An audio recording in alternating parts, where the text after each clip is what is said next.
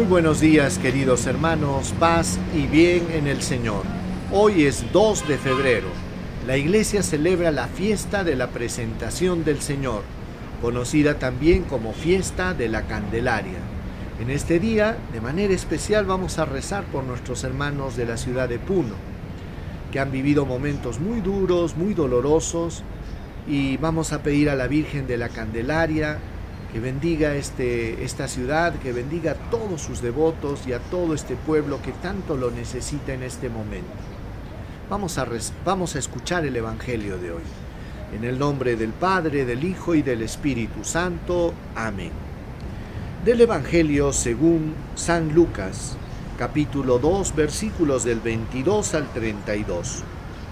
Cuando llegó el tiempo de la purificación según la ley de Moisés, los padres de Jesús lo llevaron a Jerusalén para presentarlo al Señor de acuerdo con lo escrito en la ley del Señor. Todo primogénito varón será consagrado al Señor. Y para entregar la oblación como dice la ley del Señor, un par de tórtolas o dos pichones. Vivía entonces en Jerusalén un hombre llamado Simeón, hombre justo y piadoso, que aguardaba el consuelo de Israel y el Señor y el Espíritu Santo moraba en él.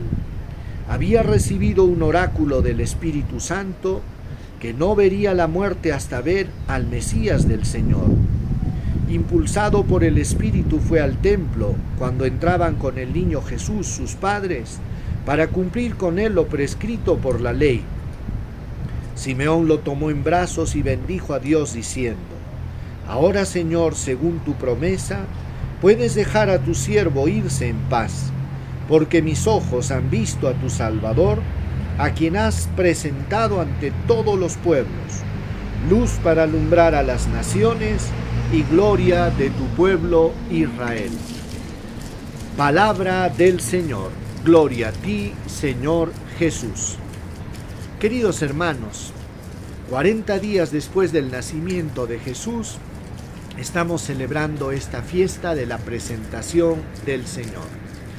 Como ustedes saben, había una ley en el, pueblo de Israel que prescribía eso, que a los 40 días después del parto, la madre debía presentar al hijo primogénito y consagrarlo al Señor. Así lo prescribía. En esa fiesta se consagraba al niño y se purificaba la madre después del parto. Toda esta, esta tradición tenía sus raíces en, en la Biblia, especialmente en el sacrificio de Abraham.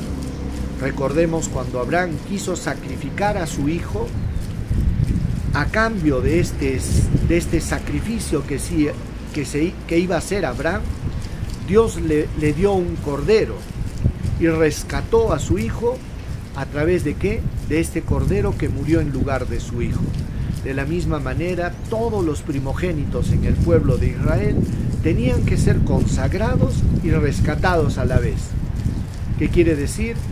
Que los padres llevaban a los, a los niños al templo y en cambio ofrecían un sacrificio, o un cordero o, o dos pichones o dos tórtolas. En el caso de Jesús fue así. María y José llevaron dos pichones para, para ofrecerlos en sacrificio y consagraron al niño en el templo. Pero algo aconteció ese día. Dice que el justo Simeón, que era un hombre de Dios, un hombre lleno del Espíritu Santo, había recibido un oráculo del Señor, una revelación en la que le habían dicho que no moriría hasta ver al Mesías del Señor, que iba a tener esa gracia, y justo cuando el niño entra en el templo con María y con José, él recibe esta revelación de que ese era el Mesías. Y es por eso que él hace esta oración. Señor, ahora según tu promesa puedes dejar a tu siervo irse en paz, porque mis ojos han visto a tu Salvador. Luz para alumbrar a las naciones y gloria de tu pueblo Israel. Por ese motivo también esta fiesta se, le llama la fiesta de la Candelaria, la fiesta de las candelas, de las luces, y se representa a María Santísima llevando al niño en un brazo y en el otro una candela encendida, porque Jesús representa la luz que alumbra a todas las naciones. Vamos a pedirle al Señor en esta fiesta, por intercesión de nuestra Madre la Virgen María, que ilumine nuestra vida, que ilumine las tinieblas de nuestro corazón y que permita que Jesús, la luz del mundo, ilumine a cada uno de nosotros, de manera especial a nuestra nación.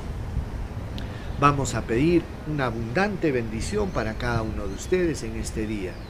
El Señor esté con ustedes y con tu espíritu.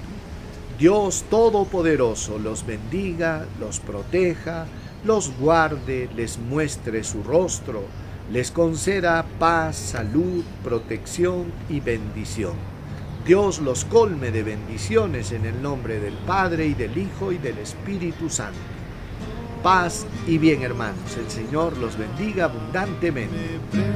presentaré y ante ti